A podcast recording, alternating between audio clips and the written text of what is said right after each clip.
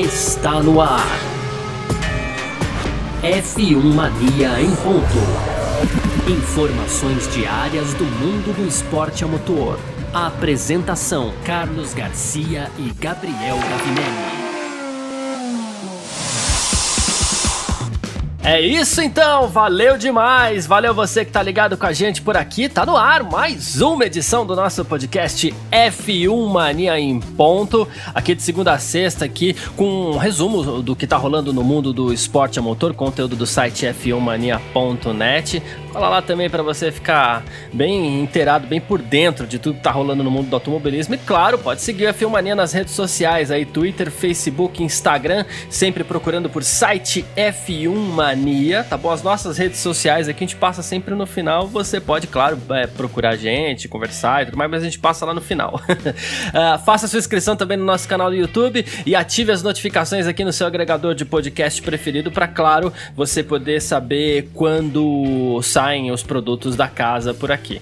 Muito prazer, eu sou Carlos Garcia e aqui comigo ele, sempre, Gabriel Gavinelli. Fala aí, Gavi! Fala Garcia, fala pessoal, tudo beleza? Então, nesta sexta-feira, dia 4 de setembro, tivemos os primeiros treinos livres é, na Itália, em Monza, e não deu outra. Mercedes liderou os dois treinos, Garcia, só que o Bottas foi quem esteve à frente no primeiro e o Hamilton liderou o segundo, e a surpresa ficou eu vou falar depois disso para vocês.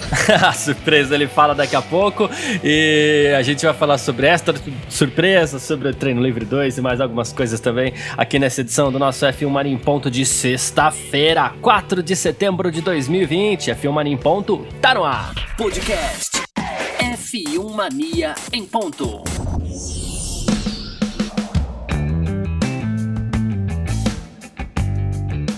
É isso, começaram as atividades de pista para o Grande Prêmio da Itália em Monza. Nessa sexta-feira tivemos os dois primeiros treinos livres. Ah, bom, vamos passar aqui pro primeiro, né? O treino livre da manhã, onde o Valtteri Bottas da Mercedes foi o mais rápido, 1.2703. Ele que deu 28 voltas aí, ficou um pouco à frente, né? Dos dois décimos à frente do Lewis Hamilton, seu companheiro de equipe, também da Mercedes.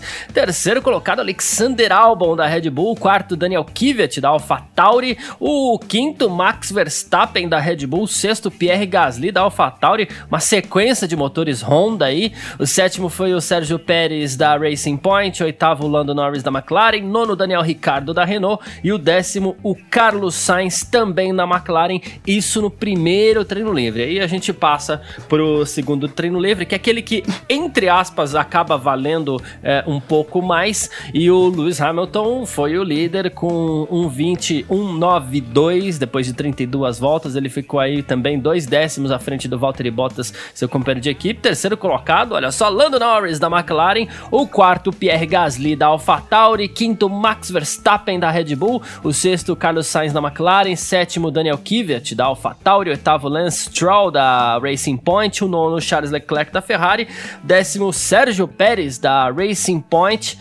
11 Esteban Ocon da Renault, 12 Sebastian Vettel da Ferrari, 13 Antonio Giovinazzi da Alfa Romeo, 14 Alexander Albon da Red Bull, 15 Daniel Ricciardo da Renault, 16 Kevin Magnussen da Haas, 17 Kimi Raikkonen da Alfa Romeo, 18 Roman Grosjean da Haas, e aí as duas últimas posições ficaram, como sempre já, né, é, nas mãos das Williams, aí o Nicolas Latifi foi o 19 e o vigésimo colocado, o último foi o George Russell da Williams, Sem surpresas, numa pista que pede muito motor. É, o Lewis Hamilton é, e o Bottas lideraram as duas sessões.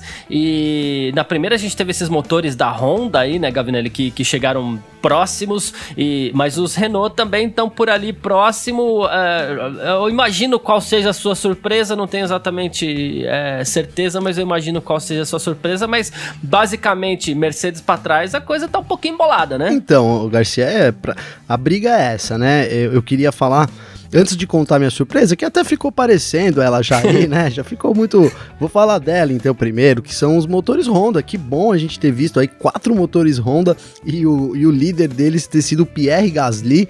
Foi uma surpresa para todo mundo. Isso, é, o Gasly foi quarto colocado nos dois treinos. Realmente deixou a gente esperançoso aí quanto ao desempenho deles na qualificação que acontece no sábado e principalmente na corrida do domingo.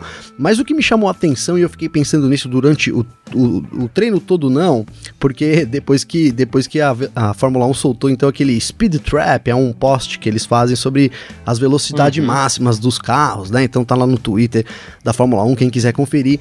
E a, e a Mercedes aparecia na décima posição com Bottas só na décima posição. E aí eu fiquei pensando nisso, que a gente fala que a, a, Mercedes é muito rápida e é muito. e tem um motorzão, e a gente sabe que tem sim, mas o, o, o grande, o grande lance da Mercedes, é, se, se é que restava alguma dúvida ainda sobre isso, é que o carro é extremamente muito rápido, extremamente rápido nas retas, Garcia. Nas retas não, nas curvas, nas desculpa, curvas, é, é. foi um trocadilho aqui, um, um ato falho, né? Mas nas curvas o carro é extremamente rápido e ficou dessa vez ficou muito evidente. Depois que eles colocaram o Bottas lá em décimo e a Mercedes virando aí, a gente viu, então terminou quase um segundo o Hamilton do terceiro colocado, o, o Lando Norris no TL2. Então, assim, absurdamente quão, quão eficiente é o carro da Mercedes, o W11, nas curvas, ficou evidente nesse treino também, Garcia. É um independente do tipo de curva, né? Tanto as curvas mais de baixa, de média, de alta velocidade, não importa. Uh, a Mercedes apresentou mais velocidade em todo tipo de curva, né? E assim, e o curioso é que isso vai fazer a diferença num circuito tão veloz, com tantas retas assim, um circuito que é, a gente até falou ontem, tradicionalmente ele é o mais rápido da, da Fórmula 1 e é quando é aquele momento da temporada que chega e fala assim, ah, agora é corrida pura, tal, os carros ali liberando os 360 tal, mas justamente agora o que vai fazer diferença é exatamente o desempenho do carro em curva no caso da Mercedes, porque eles parecem nem fazer tanta questão de usar reta, e aqui eu vou fazer um comentário adicional em cima disso, a gente tem os outros motores Mercedes na pista aqui. Lance Stroll, por exemplo, foi só o oitavo colocado, Sérgio Pérez foi o décimo. A gente tem o, as duas Williams nas duas últimas colocações. Uh, assim, a gente esperava que de repente a Williams pudesse é, ser beneficiada, talvez, por usar o motor Mercedes numa, numa, numa pista que com tanta reta, mas assim, não é exatamente isso que está acontecendo, né? Os motores Mercedes tão elogiados, eles não, não, não mostraram toda essa diferença assim. Não que não mostraram toda essa diferença, claro que eles mostram naturalmente, mas você vê que o desempenho de curva da Mercedes é o que vai fazer a diferença. Sim. Tanto que as Racing Point, por exemplo, não bicaram ali uma proximidade com os líderes, né? É que é meio um pecado, né, Garcia? A gente fala, ah, os motores Mercedes não influenciam, né? Mas assim. É, então, por isso que eu tentei me corrigir é, aqui é. por causa disso. Porque... Eu entendi você, porque realmente parece um pouco de pecado você falar isso, mas não é nenhum absurdo né? Não é nenhum absurdo, não. A gente sabe que quando a gente fala que ah, está à frente, nossa, ficou, terminou a um segundo na frente.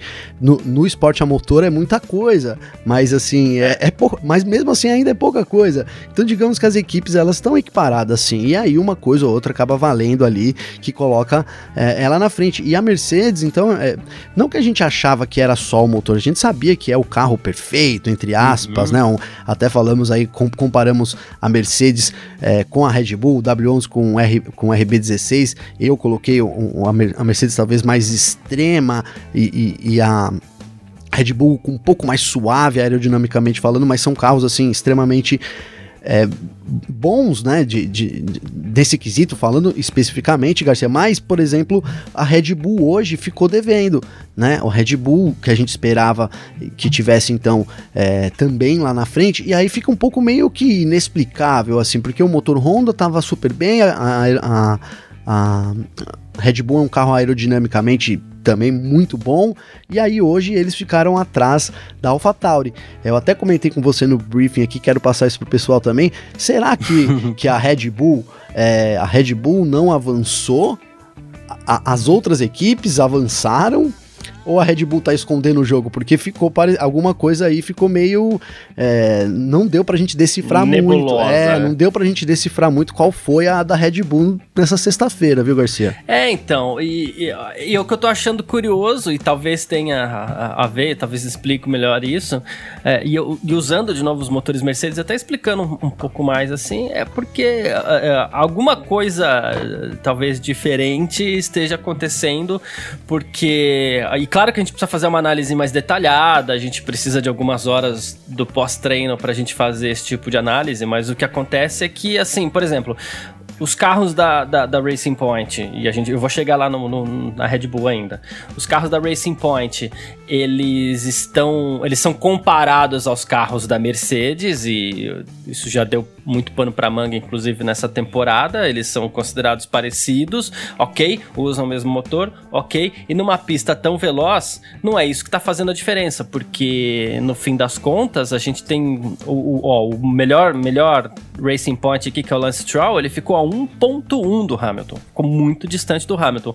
Teoricamente, carros parecidos com o mesmo motor, não era para ter essa diferença toda. Então, esse ano não é só motor, como o ano passado, por exemplo, em que aquele motor Mandrake da Ferrari fez toda a diferença, entendeu? gostei, do, é... gostei da palavra Mandrake.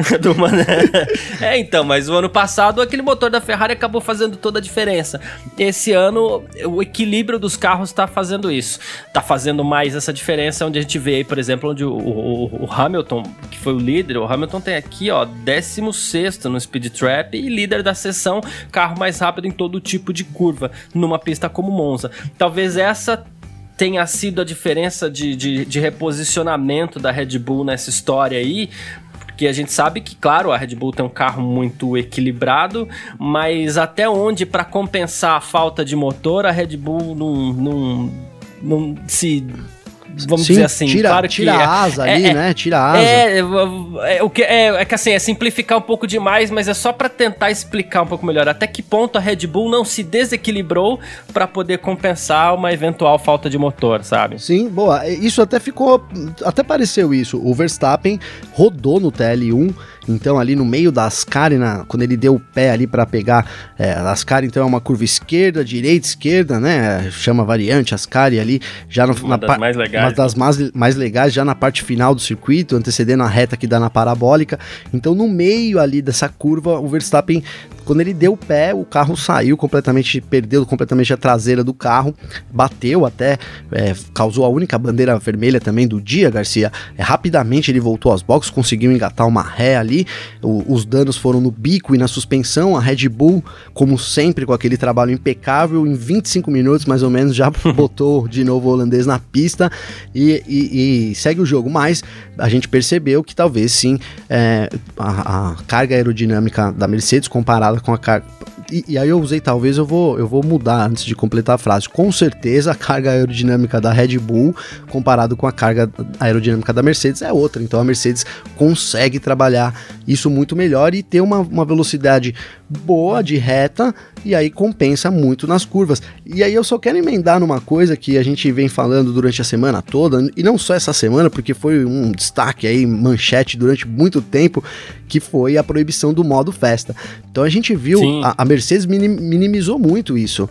O próprio Wolff, o próprio Hamilton, o Bottas, é ninguém assim, claro que ninguém ia falar, nossa gente, agora acabou o campeonato. É óbvio que não. Mas assim, ninguém se mostrou preocupado de nenhuma forma, em momento nenhum. Tipo, ó, a gente vai conseguir compensar, na verdade a gente vai poder economizar o motor um pouco, então a gente trabalha com um nível um, um, também um pouco melhor da corrida, vai poder aumentar a velocidade de corrida. Então, no fim, a gente vê que o pacote mesmo da, da, da Mercedes é que faz diferença, e mesmo que, que a FIA tente fazer essas artimanhas aí, é, não sei, o, o, como começou esse, os, os, treinos de hoje comparado com a semana passada, a Mercedes comparou, é, começou mais na frente ainda. Vamos ver amanhã na qualificação, sem o modo festa, como é que vai terminar isso, Garcia? É, bem observado aí também, a gente fica analisando, mas eu tô achando que vai ser difícil alguém tirar essa pole com sobras aí da Mercedes, até para essa questão curiosa que vem sendo apresentada com o equilíbrio do carro fazendo mais a diferença do que a própria velocidade de reta, de novo, numa pista tão veloz quanto Monza, com poucas curvas, com muita reta. E outra coisa que a gente observa, e você chegou a, a, a comentar já que, mas eu queria que você falasse um pouco mais, essa disputa no, no meião ali, né? Gasly, Norris, o próprio Ricardo com uma volta muito boa que acabou sendo. É, é, é essa volta acabou sendo deletada porque ele acabou extrapolando os limites da parabólica ali, mas. Bem é, observado. A briga no meião, a briga no meião tá interessante, Não, né? então tá mais. Tá, assim, já tava interessante o campeonato todo vem sendo muito interessante. Aí na semana passada, a Renault que tava pingando, hora ali, hora não. Parece que chegou para ficar. Vamos ver se confirma nesse final de semana. Começaram bem também. É, não tão bem quanto a AlphaTauri, que até então era uma coadjuvante é. nessa história, né? Então, Exato. a McLaren, Renault, Racing Point estão é, brigando ali, junto com a Ferrari também. Já podemos, nesse pelotão, já dá pra gente incluir a Ferrari ali também no fundo, né? É, olha, olha, hum. que, olha, que, olha que como estamos falando da Ferrari, mas é a realidade. O pessoal às vezes fica bravo, mas o factual é, infelizmente, é esse, né? Então, Exato. vou seguir. Aí a AlphaTauri se, se, se juntando no bolo. Então, para que a gente vai ter um, um, pelotão intermediário tão disputado quanto a gente teve, não vou dizer na Bélgica, que foi um pouco morno, então no que tivemos até, até antes da Bélgica, e com a, com a chegada agora do Gasly, que já vinha pingando ali no final do top 10, mas agora parece que ele vem para tentar ficar lá na frente, e o Kvyat veio junto, né? O Kvyat veio junto, então vai ser realmente uma batalha, como eu disse até no podcast de ontem, é, parece que isso vem sendo, vai se confirmando. Então vamos, vamos ficar atento ali quem vai ser o pole position depois da Mercedes. Né, depois do Bottas e do Hamilton. Eu acho que isso muito difícil, beirando o impossível realmente da Mercedes perder essa pole. É mais uma questão se vai ser do Bottas ou do Hamilton. É, espero que seja do Hamilton, porque foi, ne foi nele que eu apostei. Aí já tô falando do meu pessoal, hein? Mas foi nele que eu apostei no, no meu resultado aqui. Não que eu já não tenha apostado no Bottas mil vezes antes, hein, Garcia? Mas é, espero é. que dê o Hamilton. e aí, então, a gente viu o Norris também. O Norris teve problemas, bastante problemas durante o dia, o, o segundo treino. No finalzinho, ele conseguiu, ele voltou pra pista, aí rapidamente voltou pros boxes. É, eu até pensei, poxa, talvez ele tenha tido mais problemas, mas não, acho que deu tudo ok. Ele botou um pneu macio, veio e fez o terceiro tempo tempo. Então, é, muito interessante vai ser essa disputa aí pelo, pelo terceiro lugar, pela última posição no pódio. É, vou dizer na última posição na qualificação, porque corridas são corridas, né, Garcia? É. O ano passado aconteceu uma coisa curiosa aqui, só pra gente é, ir pra reta final desse, desse bloco. Aconteceu uma coisa curiosa que, assim, no Q3 da, da classificação, que é a última etapa ali da classificação, os pilotos deixaram para ir para a pista no limite do tempo para completar a volta de aquecimento e um ficou esperando para pegar vácuo do outro. Teve um congestionamento de carros e, e ano passado eu lembro que só o Sainz e o Leclerc eles conseguiram abrir a volta é, antes do, do tempo estourar. O Leclerc acabou sendo pole position e hoje a gente teve uma prévia disso de novo, que você falou da disputa pelo. A gente falou da disputa no meião ali. Na, na, na, na hora do, do, das voltas rápidas ali, pilotos com pneus macios e tudo mais, a gente teve esse acúmulo de carros na, no, no TL1 e buscando um melhor posicionamento tal. É, ele chegando na parabólica, o pessoal ficou tudo meio junto e teve até uma reclamação do, do Leclerc, no caso, curioso e a gente espera que não aconteça de novo amanhã, porque o ano passado foi meio bizarro, né? Foi bizarro total. Bem lembrado isso, hein, Garcia? Foi muito bizarro. Acho que eles aprenderam, né, Garcia? Espero que eles tenham aprendido. Espero que sim. Espero que eles tenham aprendido, mas é bom, é bom eles ouvirem nosso podcast aqui também para ficarem atentos, viu? Porque olha, se deixar escapar isso vai ser vergonhoso. Mas assim, eu vejo, é, eu vejo para amanhã, né, falando da qualificação ainda, Garcia, é, a, na verdade eu, eu acredito que alguém vai tentar uma estratégia diferente. Né, eu vi durante o, finalzinho do TL2 os pilotos alternando bastante ali o, o, os pneus, te, é, testando bastante os pneus duros, os médios, os macios também. Então, numa boa é, é, equalização assim em termos de, de teste dos pneus, que é que é, não é muito normal.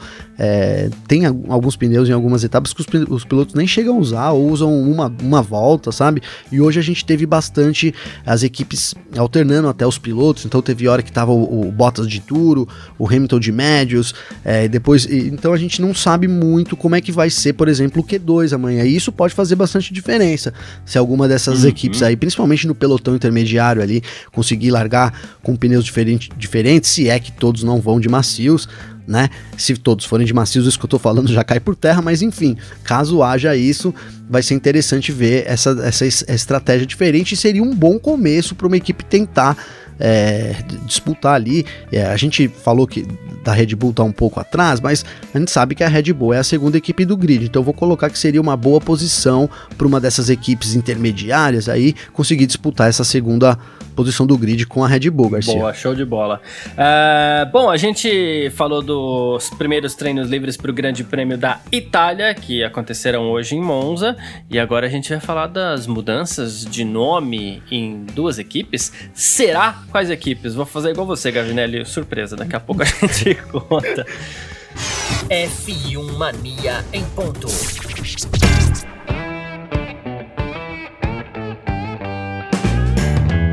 E olha só, Gavinelli, também você que está ouvindo o podcast F1 Mania ponto por aqui, a gente falou de eventuais mudanças em nomes de equipe. E olha só, bom, a Renault voltou para a Fórmula 1 em 2016, a Renault que a gente já comentou aqui, que é uma das equipes que a gente inclusive pretende prestar atenção nesse Grande Prêmio da Itália, e vem usando ali as suas cores tradicionais, né, amarelo e preto e tal, só que isso pode já mudar para o ano que vem, né? Quando a gente pensa em Renault e Fernando Alonso, lembrando que o Alonso vai voltar para a equipe no ano que vem, 2021, quando a gente pensa em Renault e, e, e, Alonso ao mesmo tempo, a gente lembra daquele azul claro, né, que era até a pintura do Mad Seven e tal. E ele conquistou seus dois títulos mundiais, inclusive, com a Renault. E essa combinação ela pode voltar novamente, né, à Fórmula 1 com Alonso, com Renault e com um novo nome, né? Alpine, que é uma marca dentro do grupo Renault. Né? É, eles produzem carros de corrida, esportivos tal. Um projeto que foi retomado em 2012, inclusive, e tem um logo azul, né? O site também da Alpine ele tem tons de azul e poderia ser uma mudança com um marketing forte ali, claro, para remontar esses bons tempos de Alonso e Renault e dois títulos e bons ventos, digamos assim, né? Sim, com certeza, Garcia. Isso seguiu, é, seria muito interessante a gente ver aquele carro é lindo, aquele azul claro, assim, meio, né, um azul clarinho com, com o amarelo. Para quem não lembra, dá um Google aí que, que com certeza vai, vai concordar que é um dos é, carros. É, Renault 2005, Renault 2006. Um dos né? carros, na minha opinião, um dos carros mais bonitos da Fórmula 1. Adorava aí. Inclusive o Mild 7 também. Fiquei conhecendo através do carro da Renault, mas bom, vamos lá. E isso seguiu a, a então, a, Garcia, esse, essa possibilidade da Renault mudar de nome, mudar de cores, surgiu aí lá com o Fernando Alonso. Então, quando ele foi anunciado, ele disse que gostaria de, de pilotar uma Renault é, que que remetesse então à época que ele pilotava com as cores azul e amarelo. E hoje, então, o grupo, nessa sexta-feira, né, o grupo Renault anunciou a uma reestruturação da, da organização deles é, para focar em outros negócios que eles consideram negócios chaves. Né? Então, é, agora o grupo passa a ser da Renault, da Dacia, Alpine e a New Mobility. Então essas empresas agora passam a fazer parte do grupo Renault. E a Alpine é uma, uma, é especializada aí em carros esportivos, né? Então poderia tá levando esse nome da equipe ainda essa, é, em, em, termos de especulação, mas quando, quando surgem as coisas por aí, como a gente diz, onde a fumaça, há fogaréu na Fórmula 1, Garcia. É, exatamente. Quem levantou essa bola, inclusive, foi o Will Buxton, né? Ele até brincou aqui no, no tweet dele que ele falou assim: Alfa Alfa, Aston e Alpine, né? Que seria Alfa Romeo, Alfa Tauri, Aston Martin e Alpine, que seriam as quatro equipes aí começando com a letra A, foi a brincadeira do, do Will Buxton. E realmente até entrei aqui no site da Alpine e tal. O tom de azul é muito parecido, um pouquinho mais escuro do que aquele tom do, do Renault 2005-2006 do Fernando Alonso, mas é muito pouco azul também aqui no site, tem pouca coisa. Vamos ver, quem é, sabe. É, né? assim... é, aí você traz de volta as cores da, com, com a qual ele foi campeão do mundo, mas aí você leva embora o nome, né? Também não sei até que ponto isso faria sentido em termos de é, marketing. Eu ia dizer exatamente, eu ia levantar essa parte do marketing. Agora, aí, aí teria que a Renault, não sei, é, por exemplo, se ela dec decidir que vai investir totalmente nesse, nessa linha de esportivos da Alpine, então seria uma boa, uma boa cartada de marketing aproveitar o, o seu time é, de Fórmula 1, né, que tem, poxa, um, um impacto tremendo para divulgar isso, enfim. Mas ao mesmo tempo ele, ele perderia a força da, da Renault como, como nome por trás. Então é uma decisão difícil aí. Mas se você parar para pensar, há algum sentido em trazer isso sim. Eles assumindo a marca agora de esportivos, poderia ser uma jogada de marketing das, da, deles lá, trazer o nome Alpine também para poder aí vender mais carros mesmo, traduzindo, gerar mais vendas. É, é, é, é bem isso mesmo. E você, para quem quiser, inclusive, entra lá no, no nosso f1mania.net, você colocou um, um, texto lá onde você fala que a próprio Williams, nome da Williams, eventualmente, pode ser que, quem sabe, assim não seja mantido, né? O, a equipe foi assumida pelo Dorilton Capital, um grupo de investimentos. A família Williams está deixando a equipe nesse final de semana. É, eles, o contrato de compra garante que eles vão manter o nome Williams, mas a gente não sabe exatamente o que está escrito lá, se tem um limite para uso do nome, de tempo e tal. Mas você levantou essa bola aí, essa possibilidade eventualmente até da, da, da, da própria Williams deixar de ser Williams no futuro próximo, né? Então, é, pois é, na verdade, foi, um, foi uma bola que foi levantada lá fora, viu, Garcia? Eu só, só toquei pro gol aqui, mas surgiu uma discussão também no, no Twitter que, então, na verdade, isso se deu porque por causa do, do do comunicado que constava no site da Dory. Então, então dizia lá, é, eu preciso ler um pouco para o pessoal entender da onde veio esse rumor. Então eles diziam que assim, ó, a Williams Grand Prix é, Limited, né, atualmente atualmente competindo como Williams Racing e aí ele segue, é uma equipe consultora britânica de automobilismo de Fórmula 1. Então, já levantaram a bola de que atualmente já não dá, dá, dá um, um, certo tom de descontinuidade, de possível descontinuidade, tá? Então, hoje sim, uhum. amanhã não. Então, essa foi a bola que foi levantada. E aí pode ser já uma indicação, uma entrelinhas aí do, do grupo norte-americano, ou pode ter sido só uma palavra usada é, de forma digamos que incorreto, que gerasse então certa dúvida, né, Garcia? Mas eu espero, e aí com todas as minhas forças, que o nome Williams seja mantido, e eu acho até que aí pensando já na minha opinião, que pro, pro grupo norte-americano é, faz todo sentido eles manterem o nome, até para eles também, porque o Williams é o Williams, amanhã se lançar a Doriton Racing, poxa, é a Doriton é, Race, é. quem, né? Não é? Tem todo um peso do nome atrás, além das vitórias, etc, etc, dos títulos títulos, do, enfim. Então eu acho que eles faz parte até do valor eles ter comprado o nome da Williams também, viu, Garcia? Perfeito, bem observado como sempre. E é isso, falamos aí de Renault, de Williams, eventuais mudanças de nome. E agora a gente parte para nossa reta final por aqui com bastante coisa ainda. Vamos lá. F1 Mania em ponto. E olha, Gavinelli, essa aqui é boa, viu, cara? Essa aqui é muito boa. Você que tá ouvindo também aí o F1 Mania em ponto, atenção! Antônio Félix da Costa, sim, um piloto português, ele que recentemente venceu o campeonato de Fórmula E, estaria em conversações com algumas equipes de Fórmula 1 para participar do Grande Prêmio de Portugal, com essa temporada completamente maluca da Fórmula 1, aí calendário alterado é, em virtude da pandemia do novo coronavírus, tal. A gente vai ter esse Grande Prêmio de Portugal que apareceu entre aspas, do nada na temporada 2020. E aí a gente tem um piloto português, ele é um piloto conceituado, claro, um bom piloto, mas ele gostaria de, de participar desse Grande Prêmio do Portugal. O último português a participar do, do, da, de, uma, de uma corrida de Fórmula 1 foi o Thiago Monteiro, né? Ele disputou o Grande Prêmio do Brasil em 2006 pela Spiker, olha só. E, e assim, Monteiro, inclusive, é empresário do, do Antônio Félix da Costa, e ele teria falado sobre, eh, com duas equipes aí, ele já foi da academia da Red Bull, chegou a disputar eh, uma vaga na, na, na, então Toro Rosso, né? Mas aí ele perdeu essa vaga pro Daniel Kvyat, foi pra Fórmula E e tal, foi campeão esse ano. E será que teremos, assim, treino livre, né? Mas assim, será que teremos Antônio Félix da Costa no Grande Prêmio de Portugal? Antes de tudo, Garcia, eu vou me concentrar muito para não fazer nenhuma piada aqui de português, porque eu não quero fazer isso, tá? Mas tá, assim. É, não faça. Não vou fazer. Mas assim, cara, é, da onde o da, eu gosto muito do da Costa, pô, acompanhei o título dele lá em Berlim, as coletivas estava sempre presente lá, então primeiro de tudo gosto muito dele, mas da onde que surgiu essa ideia de participar de uns treinos do, no GP de Portugal, assim, né, de uns treinos ainda, quando, quando a notícia surgiu, eu corri ler, porque eu fiquei pensando que, tipo, sei lá, se alguém abrir uma vaga no GP para ele, mas não, mas é nos treinos mesmo, né? Então, assim, da onde surgiu essa ideia? Segundo, qual a equipe que vai abrir essa possibilidade aqui? Né, no texto diz que já, já estão em andamento duas equipes para ele, para abrigar aí o português, mas assim, olha.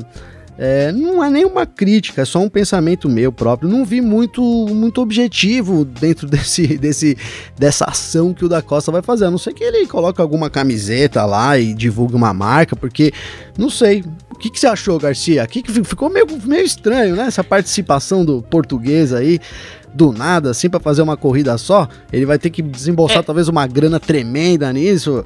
É, não vou fazer piada de português, mas fala, diga você aí. É, não, também, sem fazer nenhum tipo de piada, eu, eu fico imaginando, tentando entender que tipo de promoção é, Portugal quer fazer. A gente vai falar até, fazer até um comentário sobre a Turquia aqui, porque a Turquia, por exemplo, entrou nesse calendário, mas a Turquia pretende é, tentar continuar no calendário da Fórmula 1. Portugal pretende acho que pretender até todo mundo pretende, mas Portugal tem estofo para isso? Como é que tá a situação financeira dos promotores da, da corrida para ver se continuam no calendário? É, por quê? Com qual intuito? Quão seria importante ter um piloto português na, na Fórmula 1, visto que a única chance basicamente seria o da Costa, mas ainda assim uma chance muito remota dele continuar na categoria depois, porque a, o grande lance é esse. É, se fosse alguns anos atrás, a gente entenderia completamente, porque o da Costa talvez tivesse ainda alguma chance de ser um piloto titular na, na Fórmula 1. Hoje, sendo muito honesto,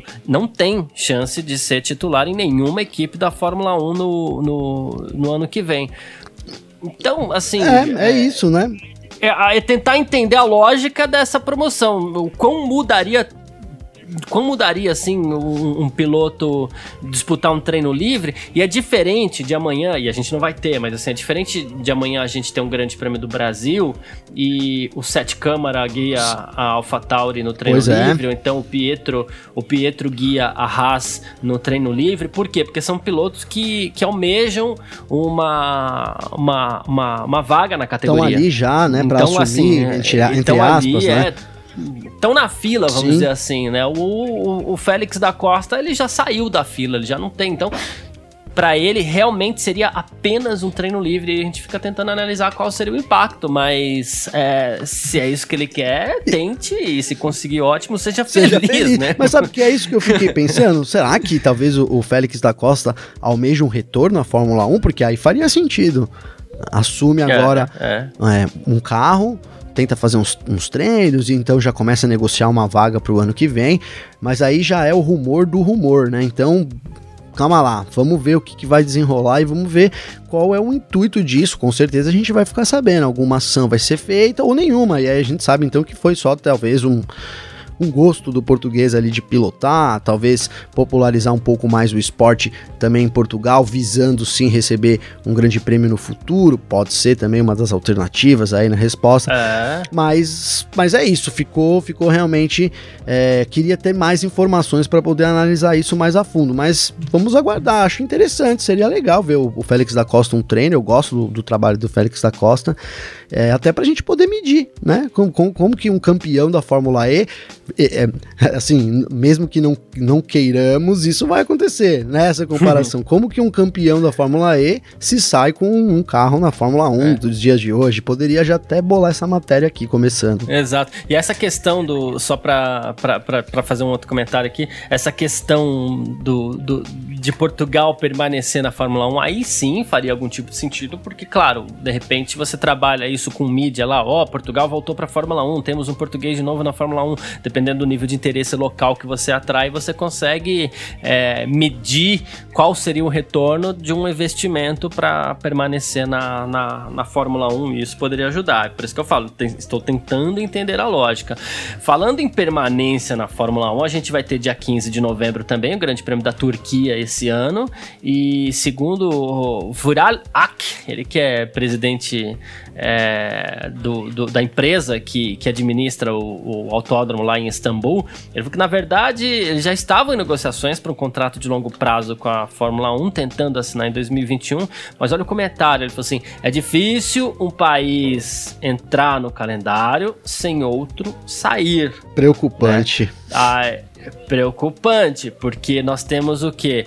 Países estendendo a mão para a Fórmula 1 no momento difícil, tentando ficar, e a gente tem um país aí que tá sem contrato para receber a prova já a partir do ano que vem, um país que a gente conhece muito bem, então, né? Então, Garcia, aí somos nós, infelizmente, somos nós, né? Como diz aí a paródia. É, as árvores e somos as árvores nós. somos nós. Eu até fiz um, um post no meu Instagram é, hoje, hoje, porque eu passei num posto de gasolina aqui beirando aqui a periferia de São Bernardo e vi um, um posto da Shell, né, fazendo marketing, aí depois a gente joga no comercial lá, Garcia, mas esse então fazendo, tava lá no posto um, um grafite dos carros da Ferrari assim disputando uma curva, eu, eu fotografei, postei no Instagram com a, com a legenda assim: é, isso, é, isso é o Brasil, né? Espero que isso. isso é o Brasil com a F1. Espero que isso ainda. Espero que eu veja isso por muitos anos ainda. Foi alguma coisa assim.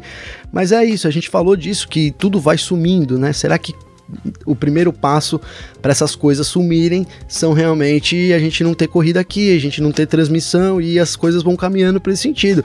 Vai perdendo a relevância daqui a um tempo você, né, você andando pela rua, você vê uma intervenção dessa, é, para quem é fã é muito bacana. É difícil de ver por aí. Não é, não é, qualquer lugar do mundo que você sai andando por aí tem um grafite ali, outro grafite aqui, né, sobre Fórmula 1. Não é assim, não. Então a gente é, também é, é. privilegiado por poder é, ter esse tipo de coisa e, e, tudo vai se perdendo. E esse anúncio da Turquia, então, fazendo, voltando aqui para o nosso tema, e esse anúncio da Turquia é preocupante sim, principalmente por essa frase. Como levantamos no outro aqui que o atualmente deixou em dúvida, né, em, dúvida aí a presença do nome exato, da Williams, exato. esse outro aqui, então um país ser adicionado sem outro sair e um, um, um Brasil sem contrato, a gente sabe, sabe que tá difícil fechar ali. A data prevista para eles terem anunciado era em julho. Isso eu estava presente na coletiva do GP Brasil de 2019. Quem disse isso foi o Kerry junto com o Dória. Então eles prometeram aí que para julho eles já teriam alguma coisa assinada. É, tudo bem que eles falaram que no mais tardar outubro, então ainda me resta uma esperança, sabe, Garcia? É, e tem a pandemia. É, então assim, ah, né, uhum. ainda resta uma esperança. Mas com o anúncio da Turquia, ainda mais com essa frase aí de que outro tem que sair, se outro tiver que sair, que não seja nós, Garcia. É, e eu vou fazer só mais um comentário aqui que você falou do, do, do, posto com grafite, né? E eu conheço um posto, ele era posto Shell e ele tinha um quadro. Eu, eu, eu falo isso porque é um posto que eu abastecia o meu carro. Ele tinha um quadro enorme do Felipe Massa na, na, na parede, assim, do lado da, da loja de conveniência, né? Um quadro muito bonito do Felipe Massa, com a Ferrari, Ferrari, Shell tal, então tinha tudo a ver, né, com o posto Shell. E aí, é, de uma hora para outra, o posto derrubou a bandeira Shell, ele passou a ser um desses postos que não tem bandeira, né? Não tem marca.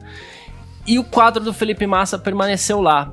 E não é porque eles largaram o quadro do Felipe Massa lá, porque eles tomaram o cuidado de, de arrumar um adesivo no mesmo tom de vermelho da Ferrari para tampar o logo da Shell. A Ferrari do Felipe Massa permaneceu lá. Então eles tomaram o cuidado de manter o carro, que aí já deixa de ser uma Ferrari, vai, tomaram o cuidado de manter aquele carro de Fórmula 1 estampado na parede, naquele quadro lindo, tal, grande, é. né? E num posto sem bandeira. E hoje esse posto deixou de ser um posto de gasolina, ele passou a ser uma mistura de oficina mecânica com estacionamento, alguma coisa assim para aproveitar aquele espaço, que o espaço de posto geralmente é grande, né? E o quadro do Felipe Massa permanece lá na parede, o quadro enorme, bonito, tal, com aquele carro de Fórmula 1 imponente. Então você vê que é o tipo de coisa que sim, ele atrai a atenção do brasileiro é, e a gente espera que isso não se perca com tantas perdas que nós estamos sofrendo é, aqui, amantes brasileiros de é Fórmula triste, 1. só para não terminar em tom de tristeza também isso, a gente tem grandes nomes aí, vamos citar esses grandes nomes pra gente se animar. Então, ó, Felipe Drogovic tá Boa. pertinho ali, então se a gente, porque se a gente bota um Isso. brasileiro lá na Fórmula 1, isso muda tudo de novo também. Né, eu quero ver a Globo não comprar o contrato aí dos caras com o, o Felipe Drogovic lá, ou com, ou com o Samaia, ou então com o Enzo Mais Fittipaldi. pra trás, ou um, com é, talvez demore um pouquinho, mas tem um Caio Collet. É, esque- não esqueci aqui, mas eu ia citar por último o Sérgio Sete Câmara, o Pietro Fittipaldi. Então, assim, a gente tem boas esperanças, assim, de manter isso vivo. E eu acho que, que isso vai, vai ser resolvido. Sim, a gente vive nessa anormalidade e no fim das contas a gente vai sair por cima disso tudo, Garcia. Perfeito, é isso. Então, bom, é, as suas redes sociais aí, Gavinelli, pra quem quiser entrar em contato com você. Não, inclusive, quero deixar aqui meu abraço pro Adriano. Que ontem, prontamente, tivemos um erro aqui no podcast quando ele foi no ar, né, Garcia? E o Adriano, então, já me mandou uma mensagem, Gabriel, lá no, no, no Instagram. Gabriel entrou com um problema, a gente rapidamente corrigiu. Agradeço muito esse feedback do Adriano. E minha rede social, então, se você quiser mandar lá também. Se, ó, eu- teve outras pessoas que mandaram mensagem, mas eu não lembro o nome agora, vocês me perdoem. Mas a gente vai citar depois todo mundo aqui também, né, Garcia? Mais lá na frente vamos citar aqui Isso, o pessoal em outros, outros episódios aí. Então, meu Instagram é Gabriel Gavinelli. Acessa lá, a gente bate um papo, me chama no direct, que vai ser um prazer aí bater um papo com vocês. Boa, vou aproveitar para fazer o agradecimento aqui pro Lucas Volpato também, que me mandou mensagem no Instagram para falar sobre o mesmo a mesma questão. Então valeu, mas ele falou que tá gostando bastante também, disse que ele é um ouvinte assíduo, diário, deu um parabéns, obrigado mesmo, viu, é, Lucas? Ele falou que é uma fonte de atualização dele sobre a Fórmula 1 e é isso que a gente tenta aqui diariamente fazer esse, esse resumo mesmo para deixar todo mundo atualizado aqui com os nossos comentários. A gente não quer pautar ninguém, mas a gente bate esse papo e você crie também o seu, a sua ideia, o seu argumento, o seu contra-argumento, concorde, discorde da gente, mas venha conversar, converse com os amigos, mostra para os amigos aí que vai ser muito legal. Aproveitar então, agradecer todo mundo. Quem quiser, ah, quem quiser entrar em ta- contato comigo, tá lá, arroba Carlos Garcia FM no Instagram e arroba Carlos Garcia no Twitter. E é isso, agradecendo todo mundo que ficou com a gente por aqui e você também, Gavinelli. Valeu, Valeu, pessoal, valeu, Garcia, brigadão. Sabe o que eu fiquei pensando? Esse Twitter, arroba Carlos Garcia, deve ter sido um dos primeiros Twitters do mundo, porque... Como você conseguiu esse nome, hein, Garcia? Arroba Carlos Garcia. Tem uma história por trás, Depois, depois, a gente conta, então.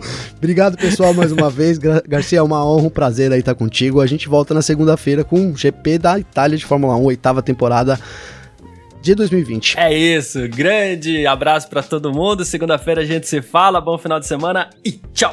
Informações diárias do mundo do esporte a motor. Podcast F1 Mania em ponto.